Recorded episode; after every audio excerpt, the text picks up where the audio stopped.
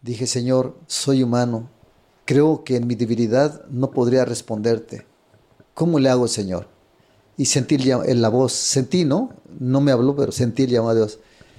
No confíes en tus fuerzas, Gabino. Éntrale. Yo te voy a apoyar. Dije, ya, ya la hice. Entonces salí, pero estuve como tres horas haciendo oración, diciendo, Señor, me ordeno de diácono, no porque que el matrimonio, que otra, otra carrera, pero yo quiero ser misionero, quiero ser tuyo, pero siento la debilidad, ¿podré o no podré? No, no vas a poder, Gabino, me dijo.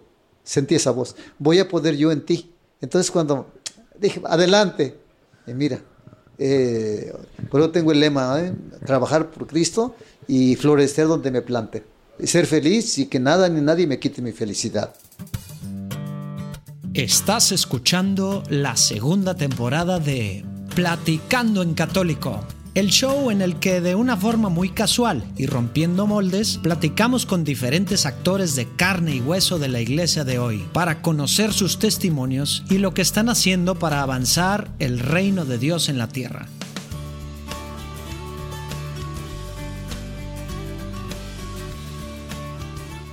Décimo episodio de la segunda temporada de Platicando en Católico. ¿Quién diría?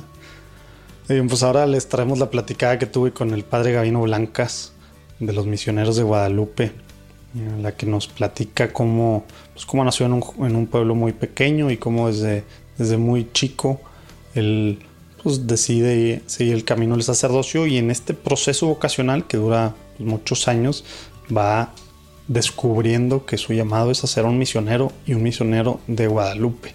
Y pues esto lo ha llevado a muchas partes recónditas del mundo, ha tenido que aprender idiomas, dedicarle años a aprender japonés, etcétera, ¿verdad? Y lo que ha sido y algunas de sus aventuras. También nos platica cómo, pues, cómo se fundó, cómo se fundaron los misioneros de Guadalupe, cómo está este llamado a llevar a Jesús a lugares donde pocos o nadie lo conoce ahora nos toca a nosotros que hace cinco siglos recibimos la fe, eh, pues llevarla ¿no? a otros lugares donde nadie se los conoce. Padrísima la labor que están haciendo. Esperemos que disfruten tanto como nosotros. Dios los bendiga.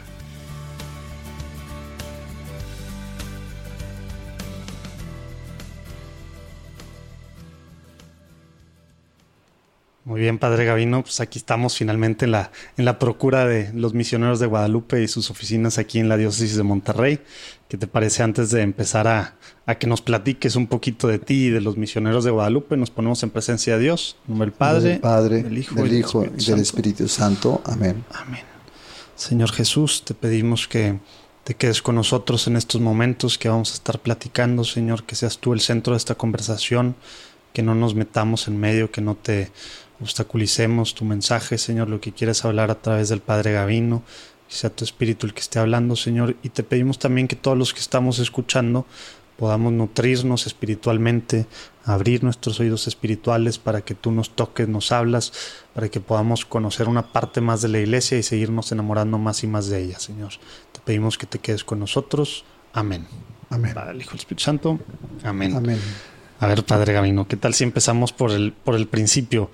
Platícanos un poquito. adelante, José Manuel. Un, poquito de ti. Eres de Guerrero. Sí, eh, nací en Guerrero. Ajá. En un pueblo de 8000 habitantes llamado Apipilulco, de la parroquia de Cocula Guerrero. Okay. Eh, parroquia donde, en cuyo curato se firmó el acta de independencia entre... Te iba a preguntar, está cerca de Iguala, ¿verdad? Cerca de Iguala, a unos 20 uh, minutos en carro. Y 8 mil personas, literal. 8 mil personas en el pueblo y Cocula, la cabecera municipal, también tiene 8 mil habitantes. Y allí en el curato se firmó el acta de independencia, eh, ¿verdad? Pues Iturbide y nuestro primer presidente de México. Vale, 1821, casi, casi dos siglos, ¿ah? Sí. Vicente Guerrero. ¿Y qué, qué, fue, cómo fue crecer en un, pueblo tan, tan chico? Digo, ahora que has estado ya, pues, literal por todo el mundo, ¿cómo fue? Platícanos de tu, de tu niñez. ¿Naciste en una familia católica, no católica? ¿Había párroco, había misa en el pueblo? ¿No había? ¿Había que ir al otro lado? Platícanos un poquito cómo fue esos primeros años. Mira, mis primeros años fueron una niñez muy hermosa, ¿no? Eh, pues conocí lo que es la vida de los campesinos, eh, lo duro de la vida de la gente campesina que se estaba tenida a lo que lloviera, a las cosechas del Puro temporal. Sí. Y mi niñez la pasé entre eh, animales, entre la gente sencilla, en la primaria que estudié en aquel tiempo. Es una escuela federal, pero se llamaba Vicente Guerrero, o se llama Vicente Guerrero. Eh, ahí pasé mi primera niñez y mi familia, mi mamá es, eh, fue realmente una señora muy católica, muy piadosa, fue catequista de su, en su juventud, eh, desde la adolescencia hasta la que se casó, fue catequista y me infundió esa fe. Mi abuelita de parte de mi mamá, muy católicos, muy cristianos, muy fervorosos, y yo recibí, creo que la fe de parte de mi mamá y sobre todo de mi abuelita. Que es muy común en México, ¿verdad? el tema de las mamás, las abuelitas son o han sido las que pues, tradicionalmente pues pasan la fe. Sí, es la iglesia doméstica la que me formó en el espíritu cristiano. ¿Y tu papá y tu abuelo nada que ver? Mi ¿O papá, en contra? ¿O simplemente estaban pues ahí medio que iban a cosas? Mi papá indiferente ante la iglesia, mm. nunca iba a misa. Mi abuelo igual. Entonces, eh, la que iba a misa y la que me llevaba a misa a las horas santas, eh, al, eh, me recuerdo muy bien un detalle que nunca se me olvida, es que allá se acostumbra velar a nuestro Señor Jesucristo eh, en el huerto, el jueves santo. Entonces la pasa uno estando con el Señor, el prisionero, preso, y la gente pues acompañándolo toda la noche. Me fui con mi, mi mami, me llevó Estuve con ella desde las nueve de la noche hasta que amaneció. Claro, yo era un chiquillo de unos, todavía recuerdo, seis años yo creo. y me dormí, pero estuve con ella. Eh, y es una experiencia muy bonita de que la fe se mama. ¿Verdad? Entonces, eh, esas experiencias... Y aparte va de la mano así la piedad popular, como quien dice, ¿no? O sea, que está ya muy metida nuestra cultura mexicana. Las visitas al Santísimo también veía cómo hablaba y le veía su rostro, que estaba platicando con alguien. No estaba nada más recitando oraciones, sino estaba platicando. Eso se me grabó muy bien. tú decir que había una relación, digamos, personal, por, por así decirlo. Una relación personal con Dios nuestro Señor de parte de ella, ¿no? Entonces... ¿Cuántos hijos son? Eh, fuimos seis hermanos. ¿Y tú eres él? Eh, yo soy el mayor de todos. Ah, mira. Entonces, a mí me tocó igual ser el mayor de, ¿Sí? de seis. Ah, pues eh, como fui el mayor, mi papá quería pues descendencia de su hijo mayor.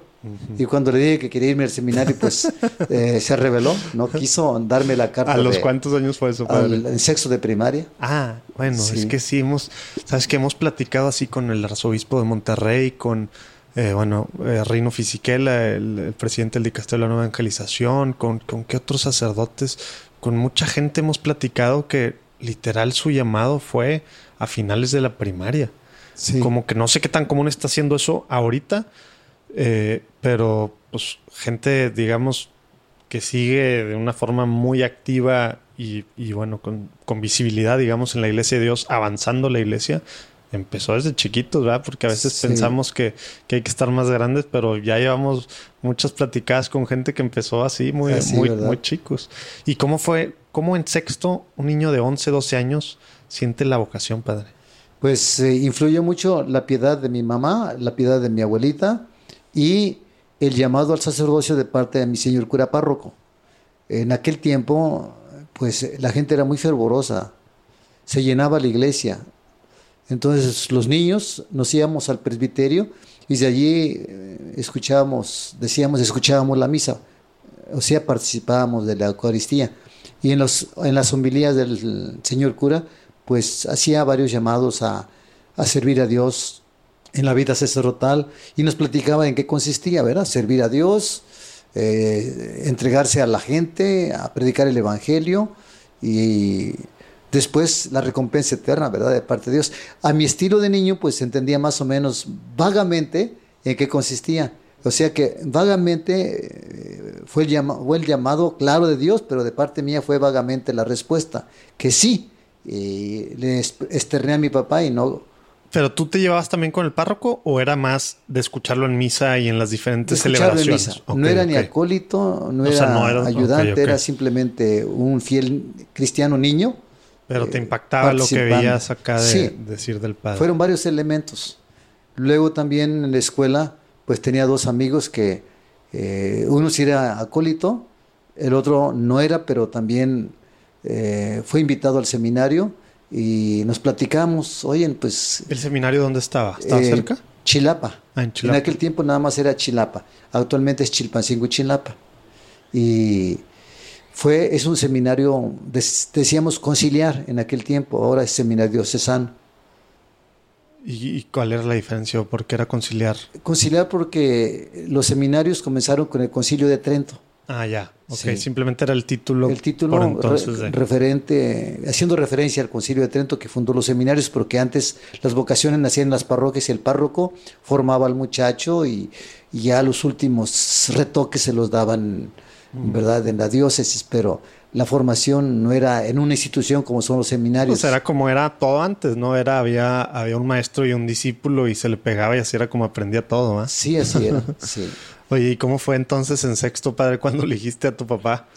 Le dije ¿Cómo como a mediados de sexto año y ¿De qué década estamos hablando, padre? de hace voy a cumplir 77 años eh, en tres meses en octubre. O sea, estamos, estamos en hablando julio, como en los algo así, 60 o, o sería 50 en el qué será No, 60 60 y tantos años sí.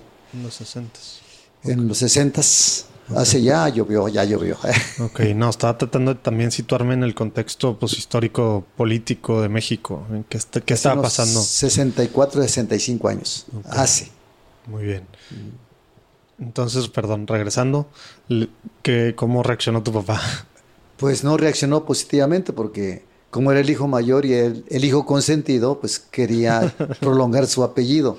Claro. Y cuando le dije que quería irme al seminario, dice, ¿cómo se te ocurre? No, no te daré permiso. Y en aquel tiempo, pues como es uno niño actualmente también, pues necesita uno la autorización del papá, de la mamá, la firma y no podía sacársela. Entonces lo que hice fue recurrir a la Virgen María porque mi mamá es muy devota también de la Virgen de Guadalupe. Y lo que hice para juntar dinero eh, de México a las, hasta Balsas, el río Balsas, había tren ¿Balsas está en qué estados? en el estado de Guerrero. Ok. eh, Balsas.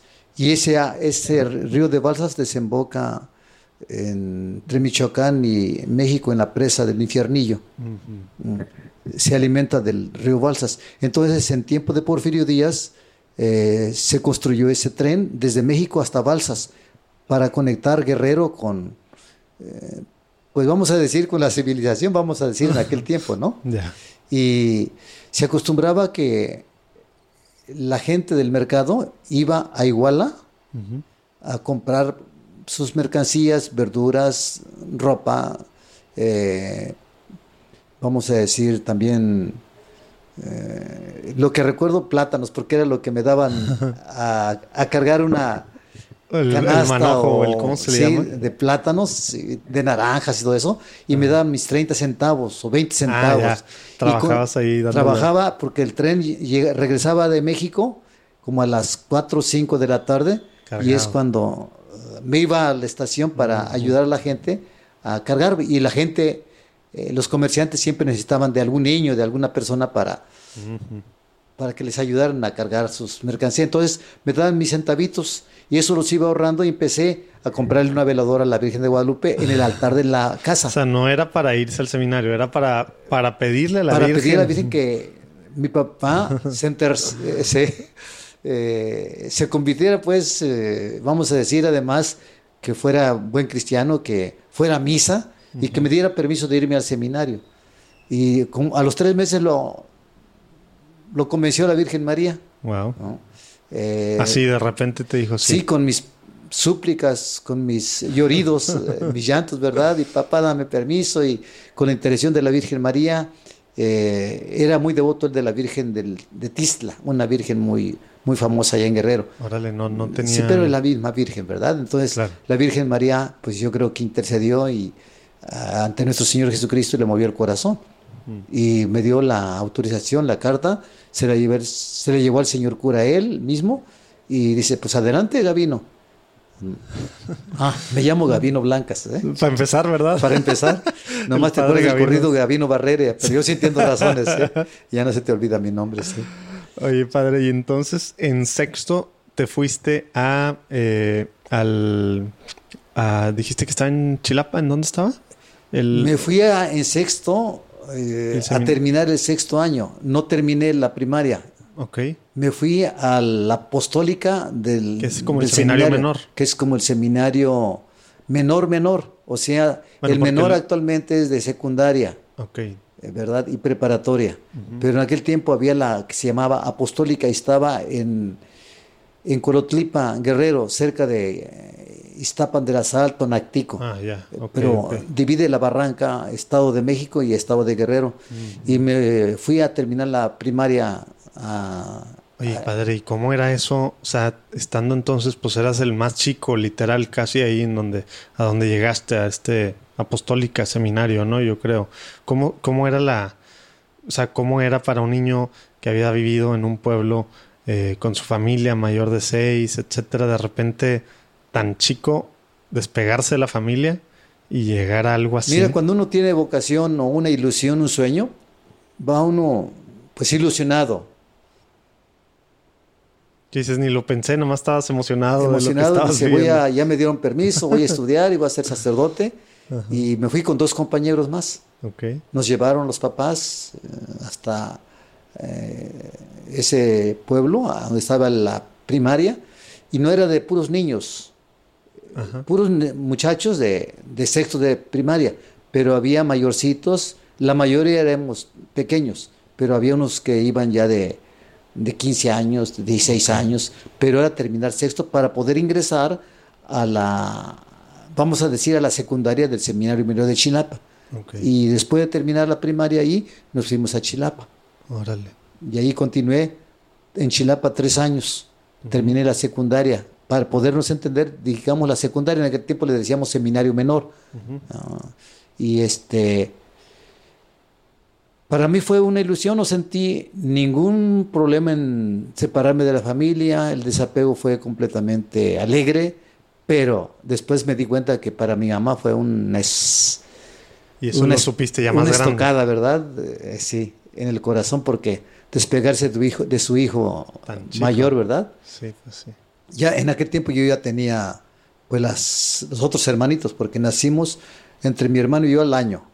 Luego a los cuatro años nació mi hermana y cada año nacieron las, cuatro, las otras cuatro hermanas. Sí, ya estábamos todos, pero de cualquier manera lo sintió mucho mi mamá. No sé, mi papá nunca me lo externó, pero se supone que... También muy mexicano esa cosa más estoica de antes, ¿verdad? Sí, verdad. Pero al grado que mi papá es el que me llevó. O sea... Sí, ya, que aceptó la decisión, lo hizo, pues te entregó, digamos. Sí, sí me entregó. Oye, y ahí comenzó mi, mi historia vocacional. Y después, o sea, como que en este tiempo entonces el, llamado era el sacerdocio. Sí. Te fuiste a un, bueno, conciliar, diocesano. Eh, pasaron estos tres años en, en, Chilapa y luego. En el transcurso de esos tres años, especialmente el tercer año, al principio del tercer año, eh, leí la revista Almas. Es una revista del órgano, el órgano oficial de, de los misioneros de Guadalupe que se repartía en todos los seminarios. Eso lo tenía para más al ratito, pero platícanos de una vez. Sí. y leí la historia de San Felipe de Jesús, que mm. murió, de, murió mártir, crucificado en Nagasaki, Japón. Dije, bueno, un paisano se fue al extranjero a predicar el Evangelio a un país que no es cristiano, no es católico, y lo martirizaron pues a la primera mejor, mejor voy a salirme de aquí del seminario, voy al seminario de los misioneros de Guadalupe y, ya habría la posibilidad de irme a Japón. Esa fue mi ilusión, pero... ¿Por el tema de ser misionero o era tal cual sentías el llamado de ser mártir, así como él? Pues de ser eh, testigo mártir de Cristo, así como fue San Felipe de Jesús. Digo, si soy mártir, bien, si no, pues al menos me acordé yo, de chico como que sí, digo, ¿te acuerdas de la de la historia esta de la higuera, ¿no? De la, de la, pues que era la, las, pues, la que ayudaba en la casa de la higuera de San Felipe, ¿no? Si te acuerdas la historia, Sí. que, que al final eh, como que lo regañaban y se portaba tan mal que decían, no, hombre, cuando esta higuera que estaba tan echada ahí, cuando, cuando reverdezca es porque este es un santo o algo así, ¿no? Y al final ya que muere es como se dan cuenta que había muerto del otro lado del mundo, ¿no? Pero Sí. como que esas historias a mí también de chiquito yo sí traía el tema de ser mártir. Y ese era yo, según yo, lo que iba a ser de grande mártir. Pues yo creo eres, eres mártir de- con tu trabajo de, após- de apóstol, trabajo ordinario Susana de toda Ayala, la vida, ¿verdad? Mártir blanco. Sí, Este, martirio blanco. martirio no sé, blanco, pero me da sí. risa ahora como estos temas de, de niñez que, híjole, cómo se le quedan a uno y, y más así vidas tan impactantes, ¿no? Como la de San Felipe, el nuestro, pues nuestro primer santo mexicano. ¿eh? Sí, y decían que era el Made in Japan, hecho en Japón. Aparte, sí, cierto. Durante 400 años o más, 1597 hasta el 2000, ¿verdad? Fue el único santo que tuvimos, ¿verdad? Sí, sí, sí. Sí, ahora pues ya muchos de los cristeros, etcétera. Hola amigos, soy Alonso y les presento este disco acústico de sanación que he grabado, gracias a Dios, y a muchos hermanos en Cristo. Disponible en cualquier plataforma digital como Spotify o iTunes. Lo puedes encontrar como Alonso Day, D-E-I, o Recuerda quién eres. Muchas bendiciones y espero que estas canciones les ayuden tanto como a mí. Tú eres mi hijo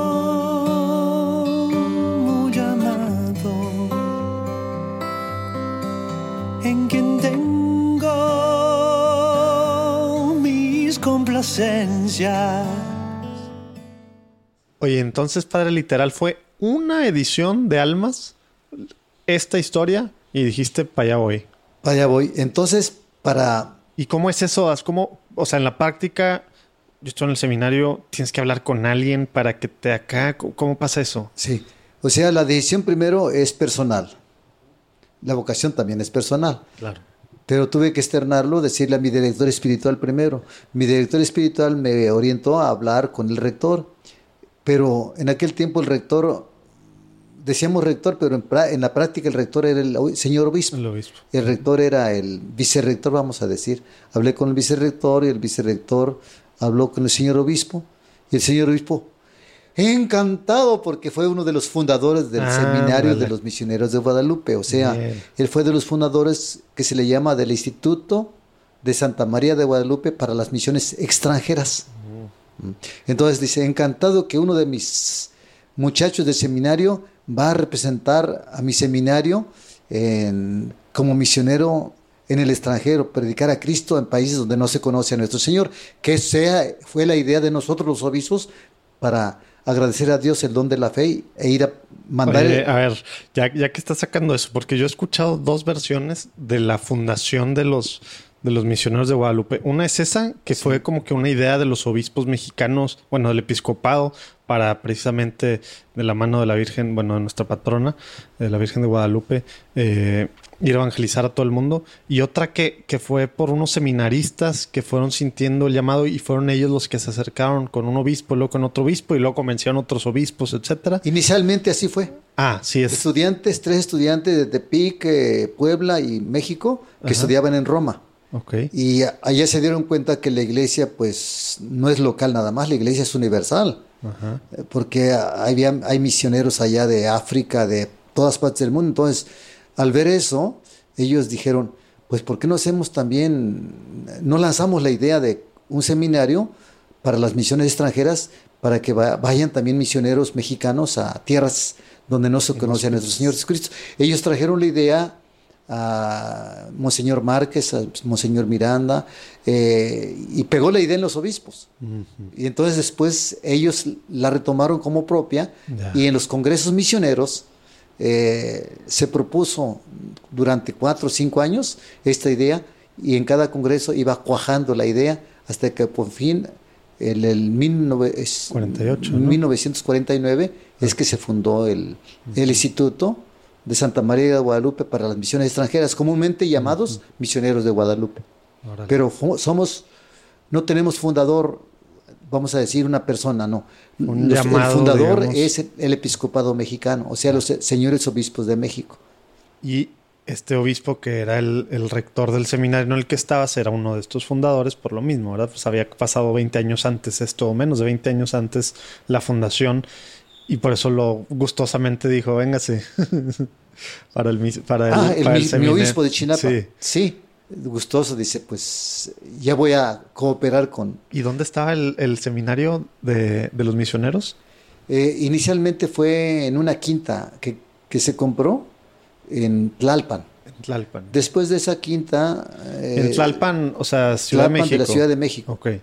Después de esa quinta, pues se empezó a hacer el seminario en Insurgente Sur, o sea, Ah, cerca de en ahí, también en, en la zona, de, en la delegación de Tlalpan, de, la, ok. de la Ciudad de México. Y, pero yo cuando entré al seminario, pues eh, de Chilapa, me fui a hacer la preparatoria a Guadalajara, que allá estaba el seminario menor. Ah, ya. No me fui a México, fui a terminar la preparatoria a- al seminario menor de los misioneros de Guadalupe. Ah, ok, allá estaba el, el seminario menor. Así es. Ok, ok. Oye, y platícanos, ya que estamos en esta parte, eh, padre, ¿cómo, cómo, o sea, el, el proceso, digamos, o no sé cómo se le diga, para ser misionero de Guadalupe? O sea, en esta parte, bueno, igual, seminario menor en Guadalajara, luego me imagino que el mayor entonces en Tlalpan. Eh, es todo el tiempo normal, los 8 o 9 años, que es como para hacer o sea, filosofía y teología como sacerdote, digamos, diocesano, pero ¿qué, ¿qué es la particularidad, digamos, de los estudios? Al ratito nos platicarás un poquito más tal cual del carisma o de la misión Sí, que, que no, tienen, pero, mucho gusto. pero en la parte esta del seminario, que es en la parte de la vida en la que estás, ¿por qué tenías tú que irte a este, a este seminario especializado que iba a ser diferente versus el conciliar en el que estabas? La diferencia era que desde el inicio te inculcaban eh, lo misionero, o sea, ser misionero para países donde no se conoce a Cristo, países extranjeros. Y ese espíritu misionero era un espíritu universal de iglesia. Entonces, desde el inicio te mostraban eh, los países que podría uno ir donde no se conoce al Señor, sobre todo África, algunos, algunas partes de América Latina y a Asia sobre todo, porque el primer rector que tuvimos en el seminario fue traído de, eh, del extranjero, un padre de Merignor, era sacerdote, estuvo en China Ok. eh, con la revolución china comunista, los expulsaron y él eh, fue enviado a, a Bolivia. Mm. Y estando en Bolivia, a él los obispos de México lo pidieron porque era mexicano, americano. Nació en Yucatán y entró al seminario de los Merignol, de los padres de Merignol en, en Nueva York, y, se, y se hizo misionero. Justo acabo de un- leer una publicación de ellos que acaba de tener un premio en los Catholic Press Awards de este año. Ni sabía yo que existían. Mira, y ahorita los vuelvo a escuchar. Los, los de Mary Knoll. Oye, y entonces eh, él fue el como quien se vino a encabezar a los misioneros. Los ¿o señores cómo? obispos de México, como no tenían a un formador misionero, Mm, buscaron a un mexicano misionero y encontraron que había uno mexicano en, la, en el Instituto de los Padres de Merignol. Y hicieron la solicitud al, Para transferirlo. al, al Instituto de los de Merignol para transferirlo de Bolivia a México. Y Pero él seguía siendo de los de Marino. O sea, nunca, se hizo, nunca se sí. hizo misionero Guadalupe. no, él sigue siendo de Merignol. Órale. Sí. Y eh, aceptaron los de Merignol y también él aceptó y se vino a México y los señores obispos dijeron, pues queremos que sea también un obispo como nosotros. Entonces lo consagraron obispo. en Ah, aquel tiempo decían lo consagraron, pero actualmente dicen lo ordenaron obispo.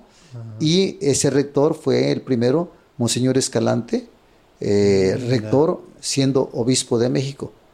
Mira, órale. Entonces, en la, pues digamos, los estudios ven pues, las cosas normales, por así decirlo, y está mucho la parte misionera, entonces, ¿verdad? Sí. Actualmente, después del concilio de, del concilio Vaticano, salió un documento que se llama adyentes, es decir, eh, de primera evangelización. Y en el derecho canónico actualmente estamos catalogados los sacerdotes en tres rangos. Los diocesanos, que está bajo la autoridad del obispo, que los obispos pues, son los sucesores de los apóstoles, que vamos a decir es eh, eh, lo primero que debe ser en la iglesia, ¿no? Claro. Eh, después vienen los religiosos, sacerdotes religiosos, jesuitas, franciscanos, dominicos, uh, etc. Y después el tercer, eh, tercera clase de sacerdotes son los de vida apostólica, que pertenecen a adyentes, o sea, a los de- que pertenecen a primera evangelización. Entonces, somos tres tipos de sacerdotes en la iglesia, eh, canónicamente hablando, diocesanos, religiosos y misioneros. Y los misioneros la característica es que no, no somos ni diocesanos ni somos religiosos, pero tenemos de los dos. Somos del clero secular como los diocesanos. Y este, por eso no hacemos votos. Son promesas y juramento. Ok, no son Y- los tres votos de pobreza. Los tres votos de pobreza, castidad, no. ¿Y cuál es el otro? Se me El fue. otro, eh, o sea, hacemos el juramento de pobreza, Ajá. de Castidad. castidad y de obediencia. Ándale, obediencia. sí. Pero la pobreza, vamos a decir, no es como los religiosos que si mi papá me hereda, vamos a decir, un terreno, pues es mío. Ajá. Los religiosos no, lo reciben y lo entregan a la congregación. Y nosotros no podemos retenerlo, ¿verdad? Para las obras de caridad que uno hace, para, eh, ordinariamente es para eso. Entonces, eh, eh, el de castidad, pues ese es para todos los sacerdotes, canónicamente hablando, eh, aunque sea, sea voto, sea juramento o sea promesa, es la misma, la misma fuerza que tiene, ¿verdad? Tiene la misma fuerza. Claro. Y el de obediencia también tiene la misma fuerza, porque ante el obispo, cuando nos ordenan nosotros, nos ordenan ante un obispo. Te iba a preguntar, dependen del obispo local, no es una especie de prelatura. ni- No, no dependemos del local. Ah, ¿no? Dependemos de Roma. Ah, directamente. Sí, Entonces no es como otras órdenes, digamos, o de eh, que sí, ah, si están en Monterrey, sí dependen de alguna forma aunque Del sea- obispo. del obispo, aunque sea No. una congregación. Ustedes no. Dependemos de Roma, pero Ro- Roma el, este, nombra un superior general. Y ese superior general es el que está en contacto con Roma. De hecho, cuando hay capítulos y se nombra a un superior general de nosotros, Capítulo es la junta que tienen cada ciertos años. Cada ¿verdad? seis años. Cada seis años. se nombra Es el Consejo con General. voto consultivo a uno. Se manda a Roma, A al. Vaticano, eh, el que salió electo con voto consultivo. Y esperamos dos, tres días a que venga la respuesta de Roma para decir está ratificado. Y es cuando ya se- oficialmente se comunica y ya es este, canónicamente hablando superior de los misioneros de Lupe. O sea que ¿Y su superior está en la Ciudad de México? está en la Ciudad de México, sí. Ok, ok. ¿Y sigue siendo obispo o nomás fue el que empezó? No, nada más fue el primero. Ah, ya los demás fueron superiores eh, sacerdotes. Y todos los misioneros de Guadalupe son sacerdotes. Eh, los misioneros de Guadalupe, sacerdotes, sí. Sí. Todos o sea, son. no hay, no hay, pues, Hay no son rama, religiosos. hay una no rama de laicos asociados, A ver, platícanos. muchachos y muchachas, ¿Qué es que tienen un año de formación en nuestro seminario Ajá. y después de ese año de formación son enviados actualmente a Mozambique, África, a Kenia, África, a Perú, a Guatemala. Dan un servicio de unos, después de ese año de formación, dan un servicio de 5, 6, 7 años, depende de Ah, cada, de plano, eh, de cada muchacho, muchacha, pero ya deben ir con profesión. A ver, a ver, pero entonces, yo me gradúo de ingeniero, lo que sea, aquí, aquí estamos a unas cuadras del TEC. Sí. Luego de repente me vengo y estoy un año formándome Sí, con ustedes. sí, Que para estoy todo el día tomando, me imagino, clases, clases, de etcétera. teología. y luego me voy siete años a los que quiera, los que, el según el contrato que hagas con el instituto. Órale. Y se llaman eh, misioneros laicos asociados. ¿Y por qué, lo, por qué el tema de, de que tengan una profesión? Platícanos cómo está eso, padre. Para, coloquialmente hablando, para no enseñar el cobre. para que yendo a misiones, pues te puedan ser útiles en alguna rama de, de servicio social. Vamos Oye, a decir, ¿y- como y maestros. ¿Cuántos tienen así? O sea, misioneros laicos. ¿Cuántos serán? Mira, en, en Mozambique son creo tres, en Kenia unos tres, en Perú creo tres, en Guatemala tres. Vamos a decir más o menos son otros que están en México como formadores de los mismos laicos. Actualmente dependi- ya dependen de los mismos laicos. Claro, eh, coordinados con un sacerdote encargado de ellos, ¿verdad? Pero la, la, la educación la reciben de los mismos laicos que ya tienen historial, ya son... eh, Claro, ya- ya se la eh, saben. Ellos son laicos que se quedaron ya de por vida con nosotros.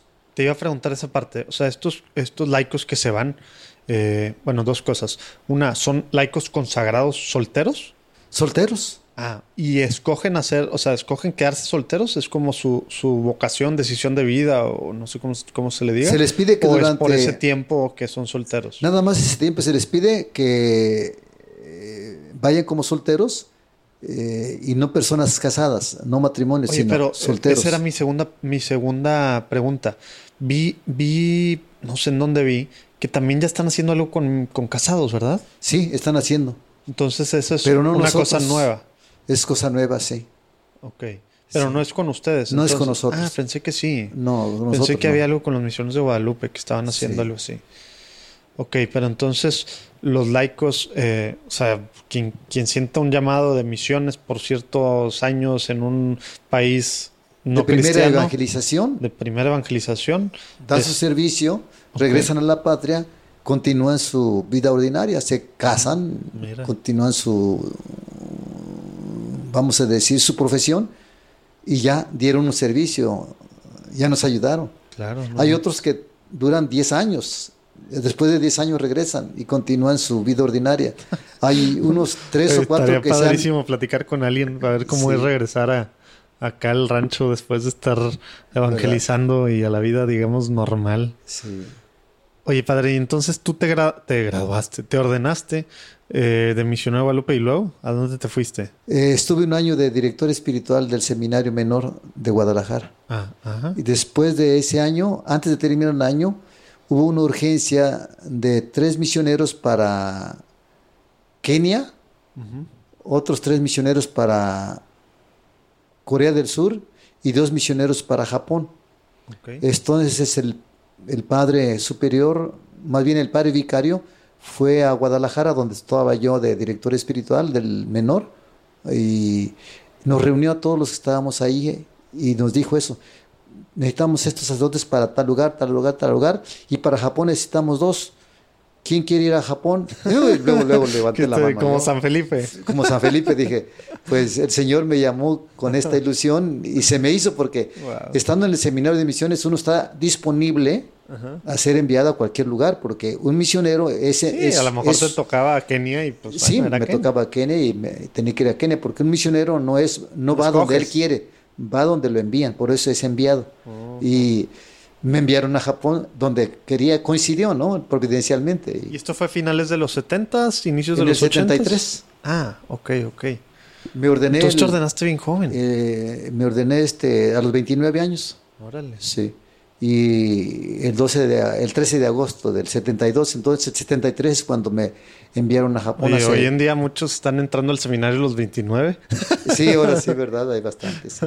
También en mi tiempo, cuando estuvimos en el seminario menor, tuvimos compañeros de 19 años, 18 años. Eran los, las viejos. vocaciones, adultas. tardías. Eran las tardías de, de- de aquel tiempo y a todos les llamamos ha cambiado un poquito. viejo, viejo, ¿verdad?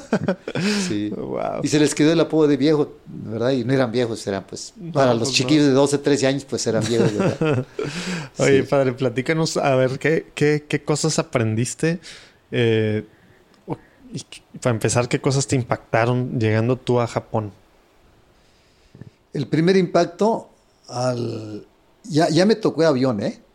Porque unos años antes era barco. Wow. Era de- Oye, pues esa es la historia, esa es la historia tremenda de San Felipe, ¿no? Sí, En un barco que se tardó no sé cuántos meses y todas las tormentas y lo terminaron encallando ahí casi muriéndose, ¿verdad? sí, Pero, o sea, sí, estos cuatro siglos seguían yéndose en barco. en barco, exactamente. Wow. Sí. Y Los primeros la misioneros de nosotros que se fueron a Corea y se fueron a Japón, se fueron por barco. ¿Y era por tema económico o por tema de que pues realmente era el camino, era la Era el forma? camino ordinario, el camino ordinario. Wow. Entonces tú fuiste fresa y te fuiste en, Sí, en- fui- en avión. Soy eh, misionero fresa, ¿verdad? y luego llegaste ahí. Sí, llegué a Japón. El primer impacto fue, pues, al salir del aeropuerto, ver que nada estaba escrito con letras Te iba- romanas. Te, iba a preguntar, o sea, dijiste puros países que hablan completamente, ni siquiera son raíces grecolatinas, ¿verdad? Sí. ¿Algo les daban de alguna probadita de algo de estos idiomas o, o mínimo bases de cómo ir sabiendo algo o inglés o Ninguna cómo era? probadita de, de esos países ni idioma. ¿Por qué? Porque no sabías a dónde ibas a ir. ¿Para Claro. qué? Aprendías, vamos a decir, eh, Swahili, Claro. que es de Kenia, o u otro idioma, ¿no? Chino, cantonés, eh, si no sabías que te iban a mandar, o coreano. Ajá. Bueno, el inglés medio que sí sirve en Asia, no sé si en África. El inglés es de cajón. Sí, eso sí. Todos sí. los misioneros tenemos que aprender inglés para, porque las clases en Japón, eh, para aprender japonés, los primeros tres, cuatro meses son a través del inglés. Claro. Eh, y así comenzó. Entonces mi primera impresión fue al bajar del avión que no vi ninguna letra eh, romanas, total. eh, puros caracteres chinos y, y los mezclados con do- los dos alfabetos de del japonés que son el hiragana y el katakana. Entonces dije, voy a tener que aprender esto. pues le entré con ganas porque pues, a eso vengo. Entonces, eh, desde el inicio dije, pues aprender. Luego, luego me di cuenta que estaba en otro mundo. Ajá. Y pasando el tiempo me di cuenta que sí es otro mundo. En cuestión de idioma, en cuestión de cultura, en cuestión de comidas, en cuestión de, de gente, que ¿Dónde está la misión? ¿Está en una ciudad principal o está en un pueblito? comenzamos eh, en la zona de Aizu Wakamatsu. Ni- Y la ni- parroquia se llama... No sé ni para qué pregunto, sí conozco nomás Sí. que la capital Sí. ya va. Está al norte de Japón. Bueno. Como somos misioneros, no, no nos quedamos en ciudades Claro, grandes, Tokio, Kioto. No, nos mandan a lugares donde, donde no están los padres diocesanos. Y nos dieron una zona que abarcaba toda la región de Aizu Wakamatsu en aquel tiempo. Eh, incluía la parroquia de Tajima, la parroquia de Kitakata, la parroquia de Aizu Wakamatsu. Saludos allá a todos los que nos escuchan. Atendíamos a las religiosas dominicas de vida contemplativa Ah, y un colegio de las madres, ¿verdad? Del, de Canadá, se llama El Saberio, allí mismo en Aizu Wakamatsu, de unos 200, 200, 300 niños desde kinder, primaria, secundaria y preparatoria. ¿Aceites y ceras católicas para la barba o el bigote? Pues sí. Catholic Balm tiene desde hace algunos años aceites, jabones, etcétera, etcétera, que nos recuerdan el ser católicos. Todo esto pues por sus diferentes opciones de aromas, por ejemplo a Crisma, que nos recuerda sobre nuestra promesa al bautizarnos, o a uno que le llaman el catecúmeno, que tiene aromas a incienso, por ejemplo. Y aparte con todas las ventas apoyan misiones padrísimas. Si se meten a su página, para empezar van a ver muchas fotos de padres, sacerdotes, barbudos. Y bueno, también laicos, católicos barbudos que los usan, pero también hay otros productos para mujeres, aunque empezaron como un tema para hombres, hay muchas cosas. catholicbalm.com, catholic como católico, balm es B-A-L-M. Le tomamos en nuestras show notes, ahí sale, y aquí abajo si le dan también sale, catholicbalm.com. Podemos, o algunos dirán debemos consumir y apoyar lo católico. Catholic Balm.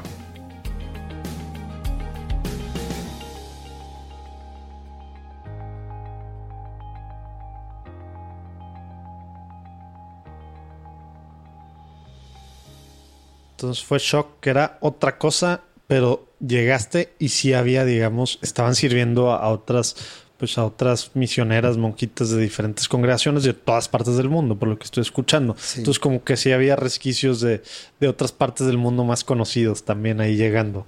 Sí.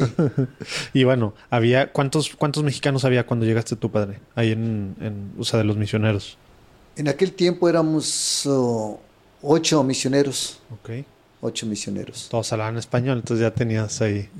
No, no llegué directamente a- al grupo. Ah, porque me fui a Estados Unidos a estudiar inglés ok.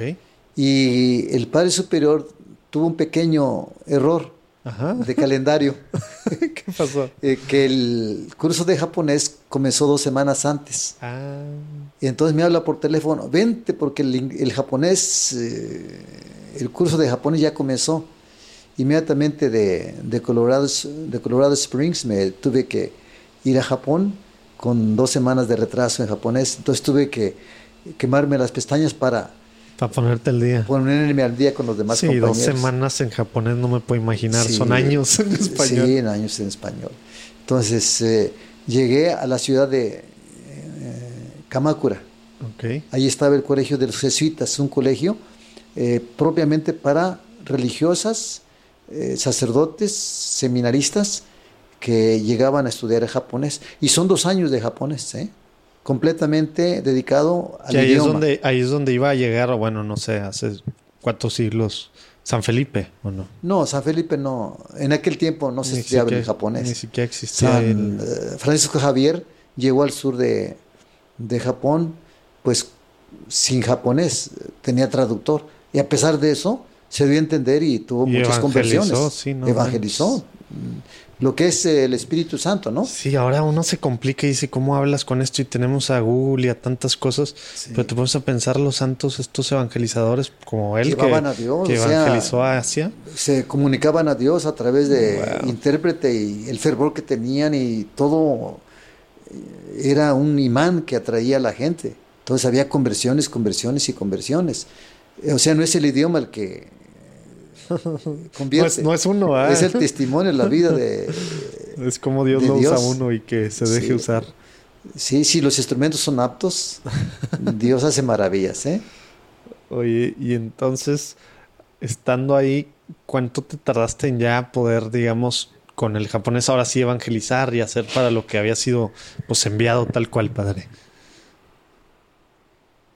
¿O cómo estuvo esa parte? Mira, son dos años exclusivamente de japonés. Ajá.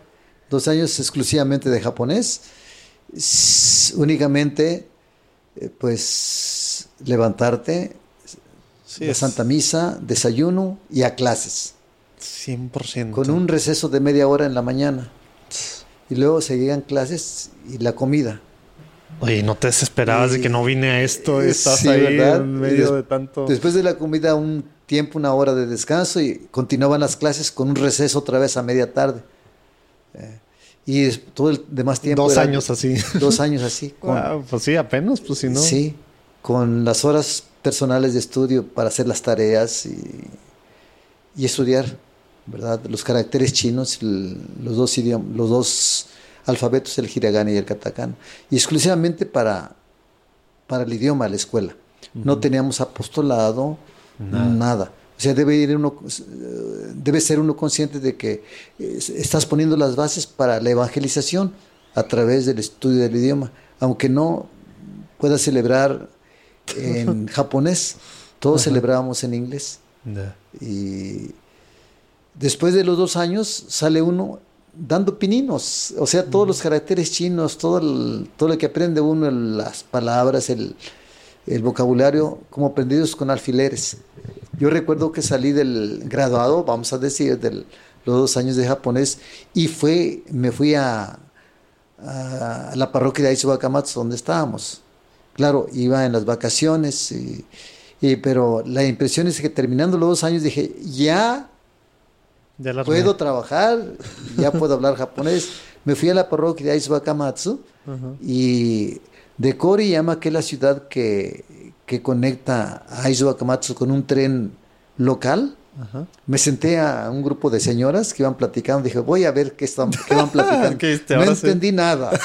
Porque además es un, un japonés, pues, de provincia, Ah, con sus Sí, características. como dialecto, de, no sé. dialec- como, es No, aparte, japonés, pues, pero. lo hablan las mujeres, me imagino, en Sí. todo el mundo. No creo que en alguna parte lo hablen No muy, quedé decepcionado, muy, ¿verdad? muy despacito, ¿verdad? Sí, no quedé decepcionado, pero impresionado porque, pues, ¿qué estudié? Una que otra qué. palabra entendía, una que otra palabra, pero no entendí la conversación. Entonces me di cuenta que, como me dijeron los compañeros sacerdotes, Poco a poquito. mira, te llevas dos o tres años o, o cuatro años para aprender el idioma O sea, donde vas a, se a requiere trabajar demasiadísima con la gente, paciencia, Y ya después de cuatro años te vas a sentir ya relajado, y sin ninguna presión, pero los dos, tres, cuatro años No tienes que seguir aprendiendo el, el japonés. Oye, y uno el piensa- japonés es para toda la vida. Y uno piensa, misionero, llegas a la acción así, no manches, pues claro, o sea, esta, para empezar, para poder misionar hay que prepararse y prepararse es entender el idioma y eso es la cosa de estudiar, paciencia, estudiar, paciencia, Sí, practicar. Wow. Wow. ¿Y entonces, padre? Y el- después de unos tres meses me mandan a una, a una capellanía de los misioneros de Guadalupe que está cerca de la ciudad de Shirakawa. Se llama Sugagawa. Pero ahí hay- es, es muy, o sea, ¿es agricultura la cosa o son pueblos que hacen industria? Es agricultura. Es, eh, ¿Y, y la gente, la mayoría de la gente es budista o es atea? ¿Qué, qué, qué son? La mayoría de la gente es al mismo tiempo budistas y sintoístas. Ok. O sea, el sintoísmo es la religión natural, como sería nosotros eh, la religión de los aztecas. El dios de la lluvia, Tlaloc, el dios, de, el dios sol. Igualmente allá son, vamos a decir, un Todavía cierto, hay un cierto politeísmo. Y todavía, el sintoísmo todavía se Me practica. imagino que más en, en las regiones así agrícolas. Más en las regiones de provincia. Claro. Sí, está más arraigado. Y está O sea, hay como quien dice eh, templos y demás a todos los diferentes dioses, etcétera. Sí. Además, también creen en el budismo. Ah, o sea, se, se vale las dos cosas. Sí, el budismo también tiene templos, pero el budismo, como tú sabes, no es religión, el budismo es una filosofía. Y este, O sea, sin tienen embargo, sus dioses shintoístas y siguen la filosofía budista. ok. sí, pero el budismo, al entrar a Japón, eh, tuvo muchos conflictos con el budismo, hubo guerras, y por fin para llegar a una pacificación, pues llegar a una- un acuerdo, y el budismo empezó a tomar forma religiosa, entonces hicieron templos, y en el budismo, eh, eh, los niños, los bebés, los llevan los papás a presentarlos al templo budista, ¿verdad? Perdón, al templo shintoísta. En el templo budista se casan. Eh, perdón, en el templo budista se, se casan. Y en el templo budista se, se entierran. ¿En el budista o en el shintoísta? En el sintoísta se casan y en el budista se entierran. Ah, ok, ok. Por eso eh, son los buditas, los budas pequeños. eh, en cada casa tienen su altar de los ancestros y tienen un budita que representa a los antepasados. Ok. Y arriba en el, de la casa tienen el altar del sintoísmo, que son también de los ancestros, ¿no? ¿Y esto me más de- es de tradición o es de realmente convicción de esos temas? Ya actualmente es eh, tradición, ¿eh? O Ya sea, no es mucha sí, sí convicción. está, digamos, por así decirlo, re- entrecomillado, eh, fácil eh, presentarles a Jesús y al Evangelio. Sí. Porque no es algo que sea una convicción así profunda en el Dios de la lluvia, etcétera, etcétera, sino es tema más de, de lo que ha sido su cultura y tradiciones. Mira, ¿O cuando cómo, cómo es esa parte? eh, y los misioneros llegaron antes de la guerra, estaba muy arraigado el sintoísmo. Antes de la guerra, ah, Sí, la de la guerra, Segunda Guerra Mundial. Eh, los misiones de Guadalupe. eh, ¿No los misioneros, Ah, no los de. Guadalupe, otros Ah, ya, ya. misioneros de Merignol, de, Ya, eh, sobre todo los de París, eh, ¿verdad? Eh, sufrieron mucho porque estaba muy arraigado el sintoísmo y el, el budismo. Entonces no había cierta, en la práctica no había tanta libertad religiosa como les, lo es ahora. Después de la Segunda Guerra Mundial vino la nueva constitución en que se implantó ya la libertad religiosa y ahora gozan de libertad mejor que en México, libertad religiosa la iglesia católica, la las iglesias evangélicas, eh, el sintoísmo, el budismo, y todos tenemos primarias, kinders, Ah. eh, jardines de niños, pues, subsidiados por el gobierno también. Ah, ¿cómo? O sea, los misiones de Guadalupe tienen allá escuelas Este, y subsidiadas kinders, por, los, por el eh, gobierno. Sí, eh, tenemos jardines de niños, no hemos llegado nosotros a primarias, tenemos a, jardines de niños. Y así comenzamos a entrar a la sociedad, porque si llegas de misionero enarbolando la bandera de que soy sacerdote, ni quien te haga caso. Eh, tienes que tener un, uno, un trabajo de rango, Ajá. de acuerdo a la sociedad, pues, como maestro, como director de un kinder, como maestro de una primaria o como maestro de un kinder, eh, para poder entrar a la sociedad, O sea, es parte de la cultura eso. parte de la cultura. Sí, que Todos eso- tenemos algún título Ajá. en Japón eh, para poder evangelizar y a través de, de el ja- yo te- el primer jardín de niños que tuve fue de 321 niños. Wow, Y católicos eran dos nada más, los demás eran. Eh, budistas y sintoístas. Y también el budismo tiene su, su kinder, ¿verdad? Pero eh, la gente actualmente, después de la Segunda Guerra Mundial, como se les vino para abajo todo su sistema de, de valores religiosos, culturales, porque creían que iban a ganar la guerra los japoneses, porque sí eran y, hijos y son del sol. gente de y mucho honor, ¿no? O sea, la derrota los afectó tremendamente moralmente, ¿verdad? los afectó de, tremendamente porque para ellos era inconcebible que el dios de ellos perdiera la guerra. Sabían que iban a ganar la guerra. Y al perder la guerra y el emperador al, al declarar públicamente de que no era hijo de Dios, sino era un hombre cualquiera y que perdimos la guerra y tenemos que hacer las paces con Estados Unidos, pues se les vino su sistema. eh, Por eso se moral. abrió, cambió todo, ¿ah? Por eso cambió todo. Eh, entonces, eh, vino también una decadencia de valores Sí, religiosos. para bien y para mal, ¿verdad? Sí, y por eso mm, los jardines de niños católicos llenos de niños. Mm. Querían que, sabían que la religión católica eh, De los que tenía, ganaron. tenía valores morales, tenía valores religiosos, querían que sus niños continuaran, la gente, el pueblo, que tuvi- continuaran haciendo oración, que fueran ed- educados eh, Mira. religiosamente, por eso tenían mucha, eh, vamos a decir, mucho prestigio los, los jardines de niños, las Sí- primarias. Sí, eran, sí fueron bien vistas, pero fue gracias a, a esta derrota, como quien dice que les, digamos, dobló el corazón o les, Sí. les hizo que se abrieran. De hecho, los padres jesuitas tienen la Universidad Sofía eh, en Tokio, muy afamada, ¿no? Ok. Y también con mucha eh, fama, ¿verdad? Órale. Oye, y, en- entonces, padre, platícanos un poquito más de esta parte en Japón. ¿Cuánto tiempo duraste allí? Pues llegué hace 46 años, pero me han pedido servicios en México, uh, en la formación de los seminaristas en, en el Seminario Mayor de México, del 90 al 99. Y volví a Japón, O sea, estuviste casi como, 17 como 15 años años, 17 seguidos en años. Japón. Ok. Ajá. Después vine nueve años, del 90 al 99, vine a México, me regresaron a Japón otra vez y el 2006 otra vez me traen la formación al seminario, de, al seminario mayor en México y el 2016 otra vez regreso a... Estuve 10 años eh, más, en- además de, los nueve años, otros 10 años más En México. en México en la formación. Regresé a Japón y pues hace dos años eh, me volvieron a traer. O sea, en el 2000 estuviste un año y cacho allá otra vez. Sí, 2017 te me regresaste. restaron, sí.